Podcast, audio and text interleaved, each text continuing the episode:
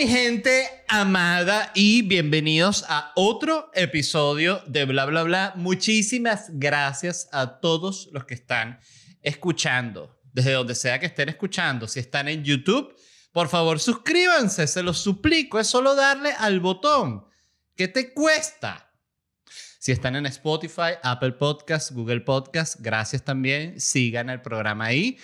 Y les recuerdo como siempre que el inicio del episodio está aquí y el final está en patreon.com slash bla bla bla podcast. Vayan a ese link si quieren saber cómo es el tema de suscribirse y a los que ya están ahí, muchísimas gracias también. Hablando de dar las gracias, hoy toda la primera parte del programa son agradecimientos, pues no sé si lo vieron, me gané un globo de oro por mejor corto documental, ¿se imaginan? No, mentira. Eh, no, quería agradecer a Melissa y Ricardo, que son dos personas que escuchan el podcast, me enviaron esta base para mantener caliente la taza del café. Mira qué belleza. Es una cosa eh, muy bonita. Este, dice no washing, bueno, evidentemente es una una cosa eléctrica, ¿no? Pero tiene, bueno, me imagino que tiene una rejillita o algo. Tiene para tres temperaturas. Mira, aquí lo, aquí lo prendes, aquí lo apagas y tiene rojo, que es la más caliente, quien se hubiese imaginado, morado, temperatura media, y azul, la más fría, que igual es como caliente, ¿no? Todo es caliente. Vamos a ponerla en la morada, no vamos a ponerla en la roja, porque yo la verdad es que paso mucho tiempo hablando sin tocar el café, entonces bueno, ahorita me quemo la mano. ¡Ah! ¡Maldita sea! Melissa y Ricardo, ¡ah! ¡Ah! Esto me va a salir miles de dólares. Bueno, gracias de todo corazón y estoy seguro de que hay gente escuchando diciendo que maldito, yo también te quería mandar un regalo, no me respondiste. Si tú eres una de esas personas, discúlpame, se me pasó, vuélveme a escribir. Eh, y vamos a ver si esta vez sí lo veo. Em, y lo otro que quería decir es muchísimas gracias a toda la gente que ha visto Felicidad, que finalmente lo subí en YouTube. Fue para mí, oye, súper emocionante. Lo tenía ya listo, había estado toda la semana pasada, ¿no? Sí, la semana pasada estuve, no, la semana pasada no, la, la anterior a esa. Ajá, la anterior a esa, estuve trabajando en la edición con, con Jefferson de Noxo, que fueron quienes lo grabaron, este, aquí en Miami, que es una productora que, bueno, literalmente trabaja con todo el mundo. Este, siempre que voy para allá hay una cantidad, siempre conozco gente. Este, pero gracias a él, este, a Jefferson, estuvimos editando todo el, el especial, ya lo tenía listo. Y, bueno, y empecé incluso a postergar subirlo. Y de hecho lo voy a subir el, el jueves. Entonces después el jueves, no, pero quizás el jueves es como raro. Y bueno, lo sube el viernes, no, pero el viernes sube podcast. Entonces lo iba ya a subir el sábado. Y dije, ya es sábado, mejor domingo. Yo mismo como que siempre porque tienes miedo, como es importante, para uno te da miedo el, el, el, coño, el subirlo y que la gente diga que es una mierda y eso, ¿no? Este, yo soy muy, muy inseguro con ese tipo de cosas. Es mi, además es mi, mi manera normal de setearme cada vez que, que, estoy frente a un evento que es importante para mí, que es decirme a mí mismo, bueno, Led, tienes que saber que esto puede ser un fracaso contundente y, y, que simplemente puede no significar absolutamente nada. Yo he sido así toda mi vida, que es como, yo lo llamo como un pesimismo de defensa. O sea, en vez de un mecanismo de defensa, un pesimismo de defensa, que es que como que es prepararte al, al peor escenario. Eh, hay gente que eso lo ve de nuevo como que, ay, no, te tienes que ir positivo, tienes que... No, fíjate que es muy... No es que no soy positivo, soy positivo, pero me gusta ser pesimista justamente para que si algo le va muy mal, algo que es importante para mí, bueno, la vaina no me destruye emocionalmente, ¿no? Siento que es inteligencia emocional eso, creo, no lo sé. Voy a tomar café. Mm. Pero la verdad es que los comentarios han sido increíbles. Eh, estoy muy contento. He visto que lo han disfrutado, que les gustó el cuento de mi papá, que les gustó el cuento de la jorobada, que les gustó el cuento de Stephen Hawking. Y, y nada, simplemente decirles gracias por sus buenos comentarios. Este, no sé, estoy, estoy muy, muy contento. Es la pura verdad y creo que uno lo, cuando se siente así también tiene que decirlo, coño. Pienso que justamente a mí hay veces que me pasa que quiero tuitear, se lo juro, esto es la cosa más estúpida del planeta, pero me provoca tuitear, coño, estoy feliz. O sea, una cosa tan sencilla, pero a la vez digo es ridículo. Yo viese a alguien tuiteando, estoy feliz. Digo, ah, vaina, qué huevón. ¿Y a mí qué me interesa, pendejo? Bueno, ¿ves? Por eso no lo tuiteo, porque yo mismo reaccionaría así.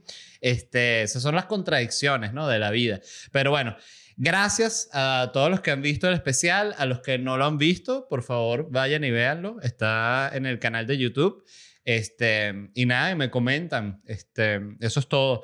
Em, las noticias de hoy. Miren, lo primero que leí, esto me lo mandaron, me lo mandaron en Patreon, que unos TikTokers habían demostrado que la nieve de las nevadas que cayeron en Texas es falsa. Entonces, en el video de los videos de TikTok sale esta gente. Primero dice, esta, esta mujer dice, este, fuck you, Bill Gates, eh, por no me acuerdo qué, por tratar de jodernos y hacernos creer que, que la nieve era de verdad. Entonces ella agarra una bola de nieve y le pone el encendedor así, cha, la prende y la nieve no se derrite ni un coño, sino que se quema como si fuese un, no sé, un, no sé, una madera pintada de blanco, no, no sé, nada rara, ¿no? Entonces sale otra persona y que esta nieve es falsa, mira, Bill Gates, coño tu madre, ¿por qué? ¿Por qué Bill Gates? ¿Por qué? Entonces yo dije, bueno, primero, eh, eso es totalmente falso, eh, porque la verdad es que además lo que me pareció más loco es que el video decía, capaz es así, que hay una explicación científica de por qué si tú agarras una bola de nieve no se quema y tal, pero bueno, sí, por más que sea, si tú agarras nieve y la pones cerca de la temperatura caliente, ya se va a derretir o va a desaparecer, se va a evaporar lo que sea. Eh, esto era evidentemente una cosa que no era nieve, es lo que quiero decir. Y, ¿y qué era lo otro? Este, ah, que me impresionó mucho el tema de Bill Gates. O sea, ¿por qué de todo, o sea, le echan la culpa de todo a Bill Gates? Todo es para Bill Gates. O sea, el COVID, culpa de Bill Gates la vacuna que tiene chip, culpa Bill Gates también. Que la nieve es falsa, Bill Gates. La red 5G que, que, me, me pasa dengue por 5G, Bill Gates.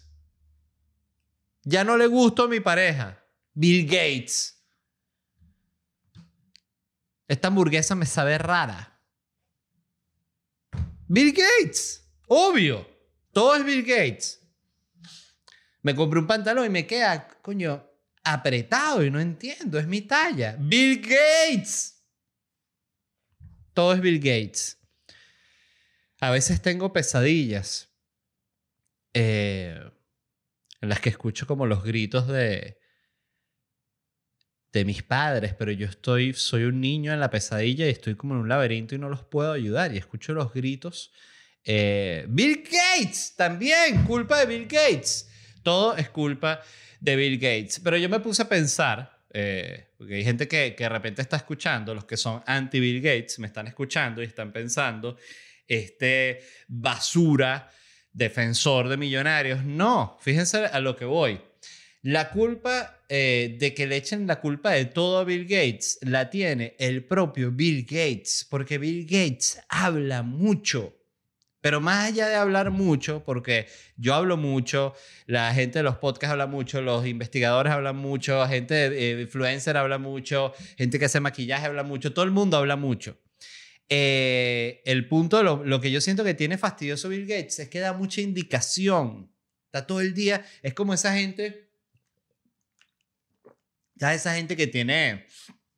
Eh, bien un papá o su mamá o su esposo su esposa que todo el tiempo le está diciendo qué hace, cómo hace todo. No, pero esto, o sea, pone, este, este es el ejemplo clásico. Esta gente que pone la vaina así, dice, ay no, pero ponlo así. O sea, que ya es como que, bueno, la gente que es así, lo que quiere es volver loca a la otra persona. Pues, o sea, yo no sé en qué planeta una persona que es así de ladilla le parece que eso tiene lógica y que puede ser comprensible, pero bueno, también funciona.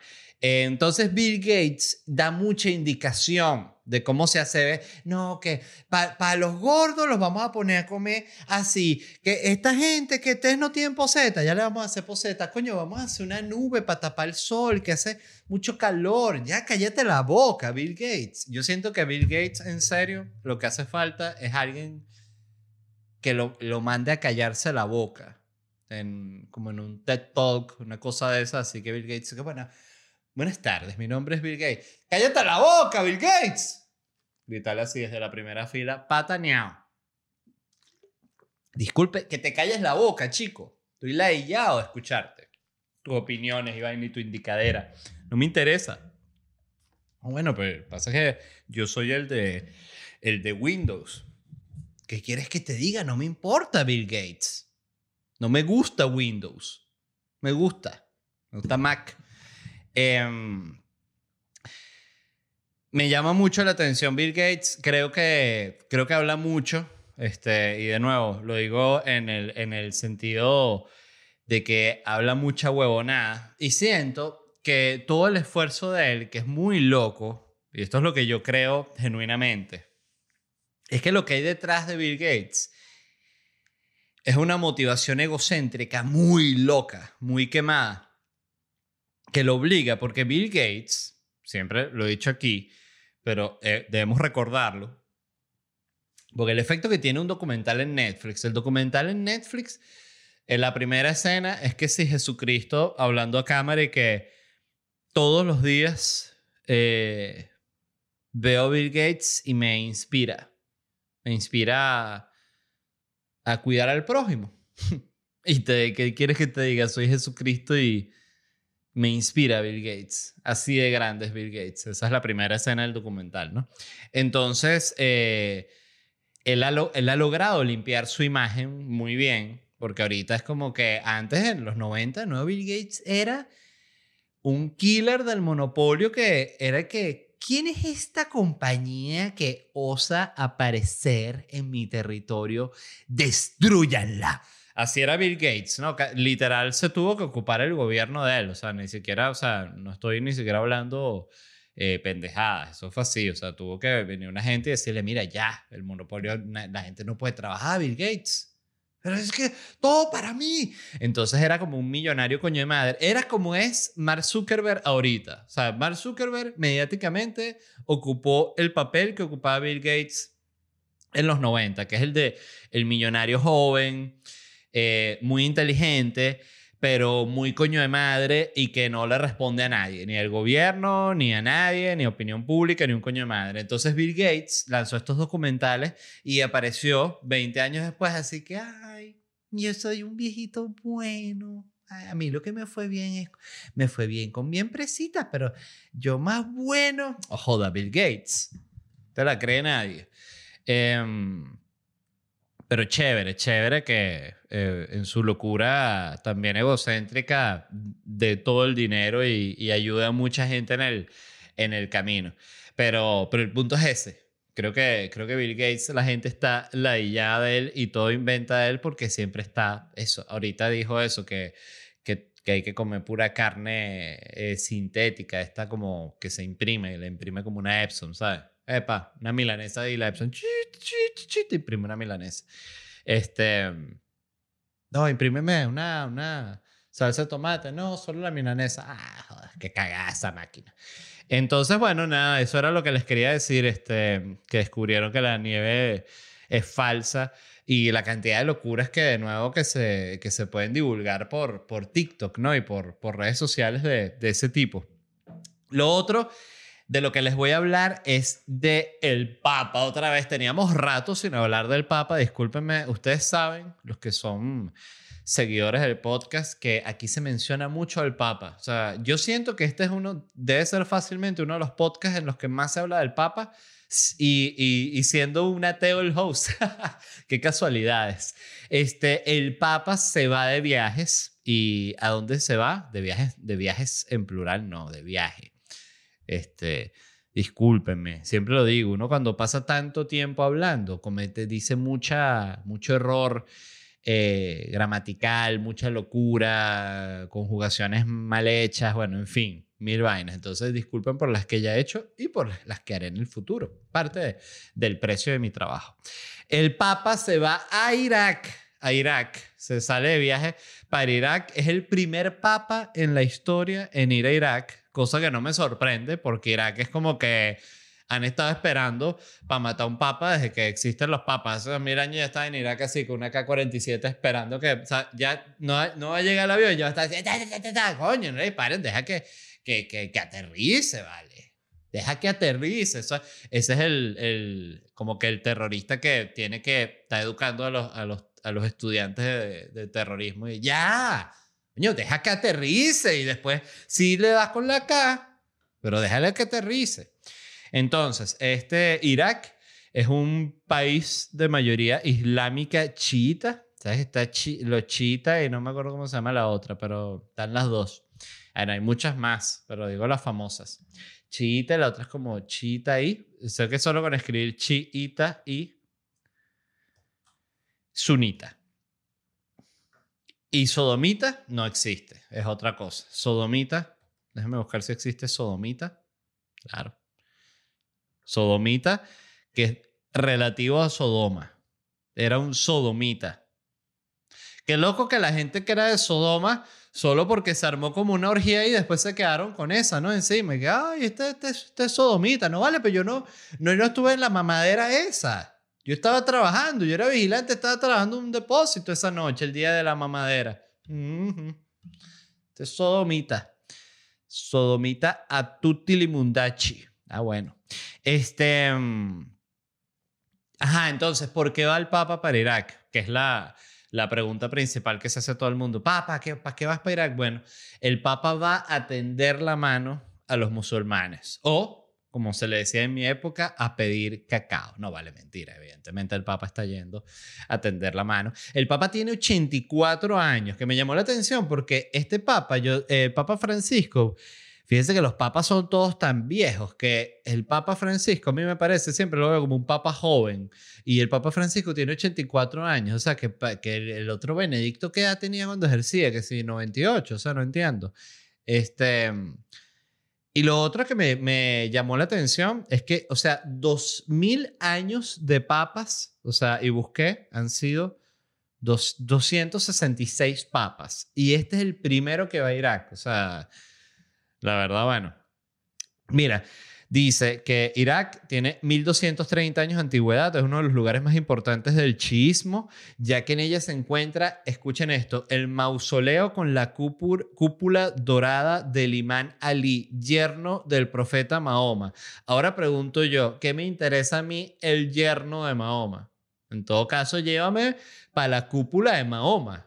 No, que no, para que veas la, la, la, la cúpula del cuñado de Bolívar. Ah, bueno, de verdad, respétame, respeten al Papa, no lo lleven para el yerno, para la, la cúpula de Mahoma. O sea, si hay una cúpula dorada del yerno de Mahoma, tiene que haber una cúpula dorada de Mahoma. Eso es eh, lógica musulmana.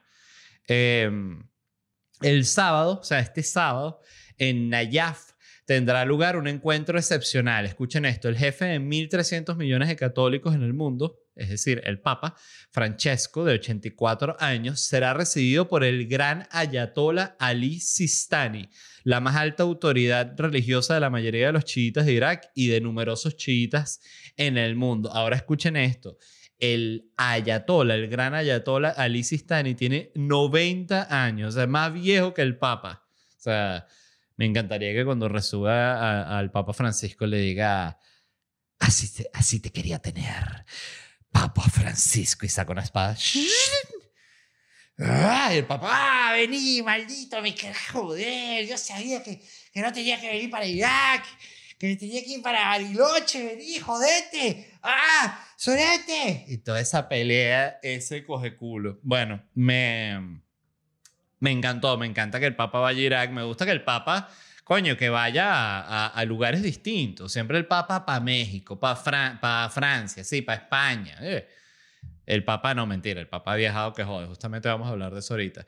Pero, eh, lo, una, una cosa que quiero decir así rápido, rápido, rápido, es que eh, la iglesia, el Vaticano, o la iglesia católica, como lo quieren llamar, ha tenido 2000 años ¿no? de presencia este, y ha tenido 266 papas. No han tenido ni un papa de color, no han tenido un papa mujer, no han tenido papa lesbiana, papa, papa chino tampoco, papa filipino, olvídate de eso. Nada, nada. O sea, y me da risa porque justamente en el boom de, de, la charla de la diversidad y cómo que la diversidad, los globos de oro no son diversos, la iglesia hay que vérsele. Aquí sí, nada de eso, nada de eso, esa gente sí no le importa. Muchas preguntas con respecto a esta información que descubrí hoy. 266 papas eh, me hace preguntarme cuántos papas son suficientes. ¿Mm? No nos deberíamos hacer esa pregunta. ¿Cuántos papas son suficientes? Hoy, antes de que se acuesten em, a dormir, piensen, ¿cuántos papas son suficientes? Hey, it's Kaylee Cuoco for Priceline. Ready to go to your happy place for a happy price? Well, why didn't you say so? Just download the Priceline app right now and save up to 60% on hotels. So, whether it's Cousin Kevin's Kazoo concert in Kansas City, go Kevin, or Becky's Bachelorette Bash in Bermuda, you never have to miss a trip ever again. So, download the Priceline app today. Your savings are waiting. Go to your happy place for a happy price. Go to your happy price, Priceline. Wow, el, rojo lo mantiene súper caliente. Buenísimo, lo voy a poner morado. Em, lo otro es, y esto es una pregunta incluso más importante y me encanta, es ¿qué habrá primero? ¿Un papa de color o una papisa? O sea, e, e, ese momento en el cual la iglesia, el papa, se reúna con los cardenales, ¿no? Y se hagan esa pregunta, o sea, realmente, ¿qué discriminación es más importante para nosotros? Dice el Papa a los cardenales. Llegó el momento de responder esa pregunta. ¿Qué es más importante para nosotros discriminar? ¿Otras razas o a las mujeres? Y todos, wow, los cardenales, papas.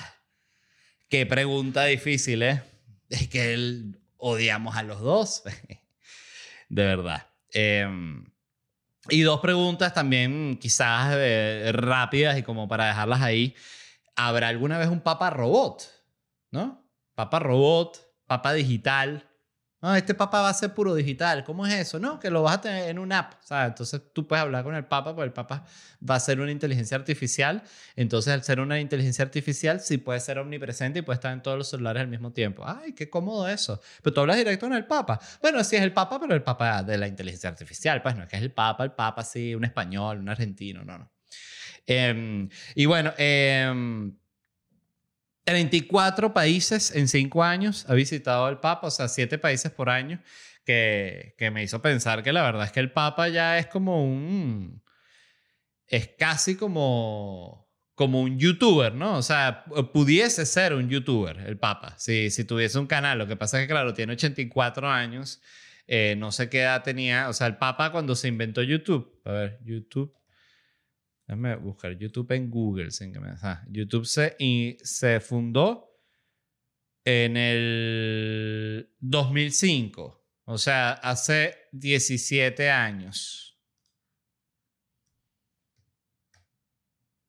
Estoy sacando una cuenta. El Papa tenía 67 años cuando se creó YouTube. Entonces, claro, no es normal que el Papa no sea youtuber, ¿no?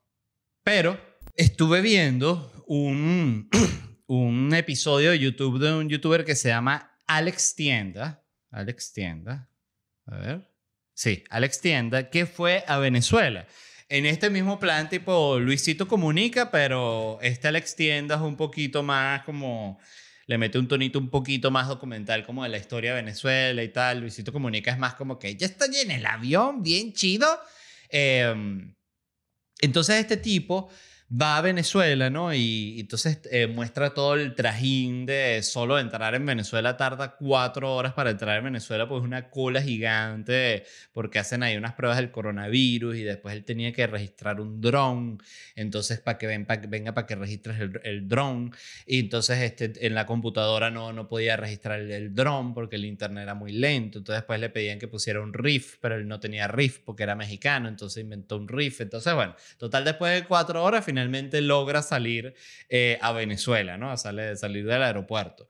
Entonces, viendo este mexicano, lo que pensé es qué interesante sería justamente para renovar la imagen de la Iglesia Católica del Vaticano, elegir a un papa joven que sea justamente un youtuber mexicano y que sea el papa youtuber, o sea, ¿sabes? Este, que utilice además sus propios viajes, sus propios viajes para alimentar el canal de YouTube del Papa, o sea, del Vaticano. Entonces, en el episodio de hoy vamos a ir a un país bien chido. Vamos a ir a Irak. Entonces le hace la edición así. ¡Oh, qué loco!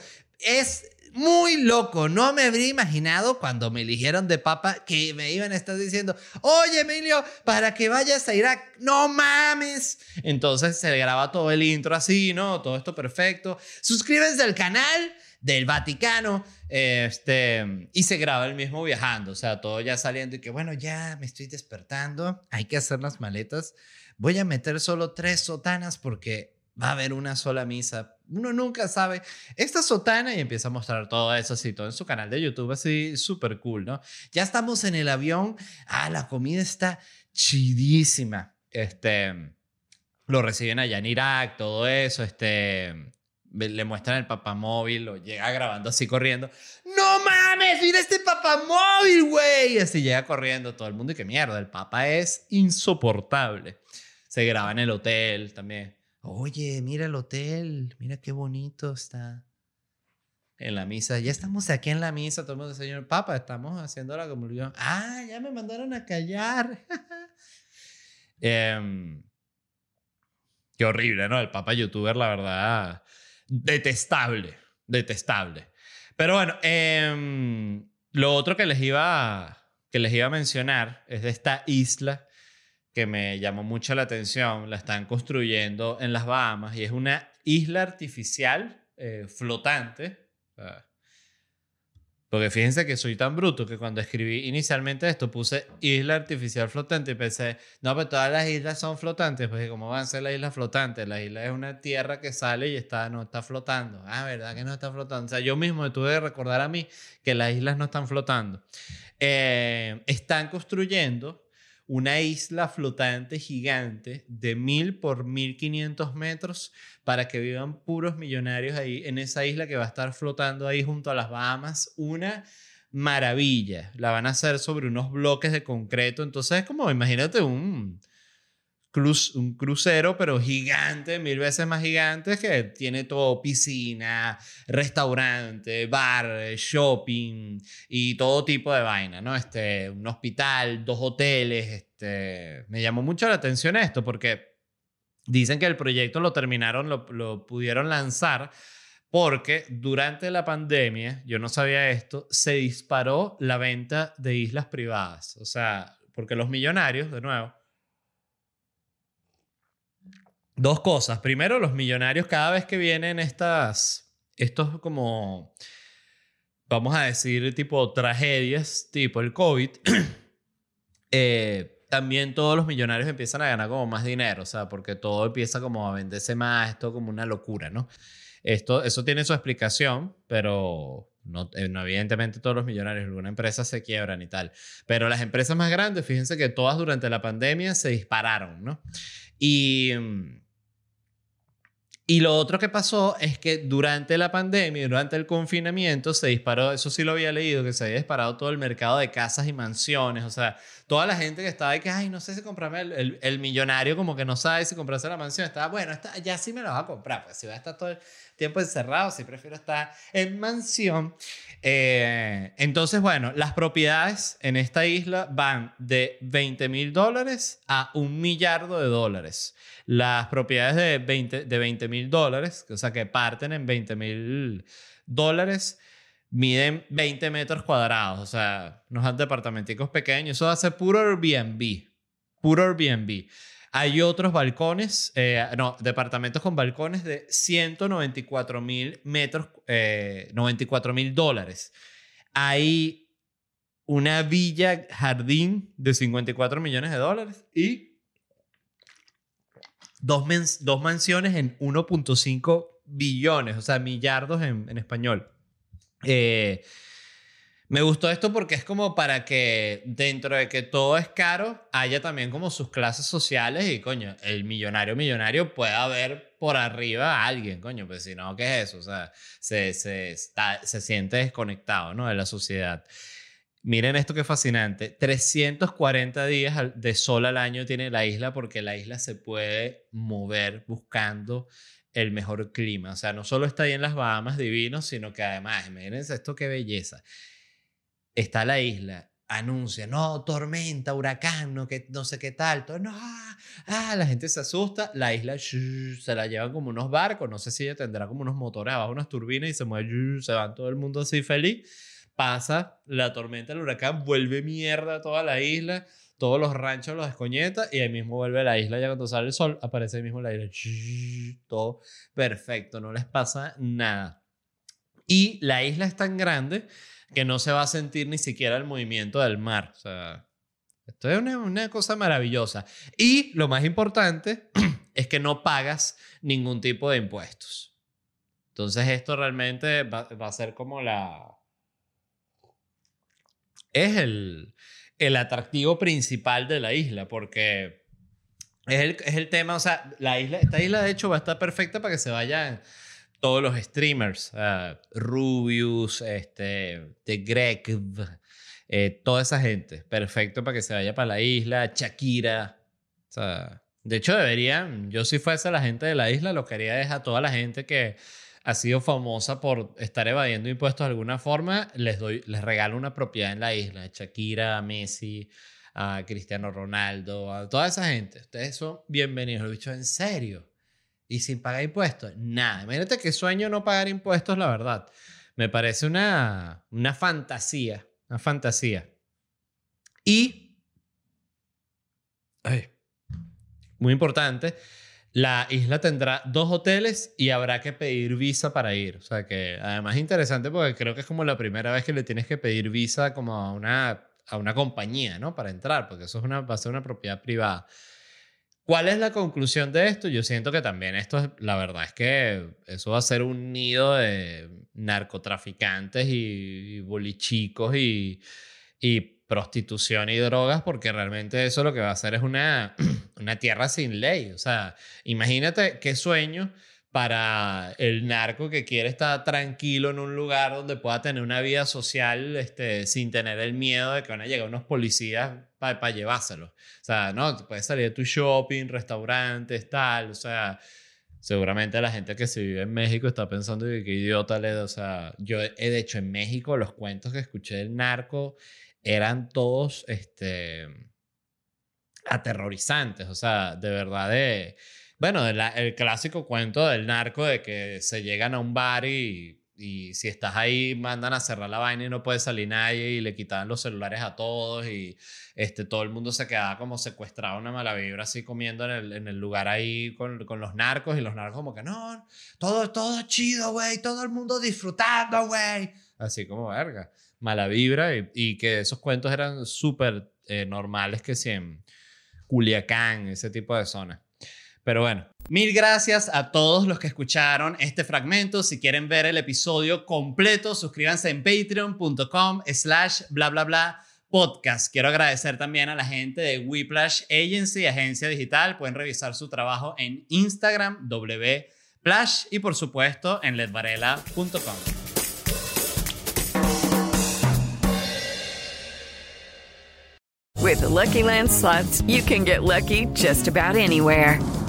This is your captain speaking. Uh, we've got clear runway and the weather's fine, but we're just going to circle up here a while and uh, get lucky. No, no, nothing like that. It's just these cash prizes add up quick. So I suggest you sit back, keep your tray table upright, and start getting lucky. Play for free at LuckyLandSlots.com. Are you feeling lucky? No purchase necessary. Void where prohibited by law. 18 plus terms and conditions apply. See website for details.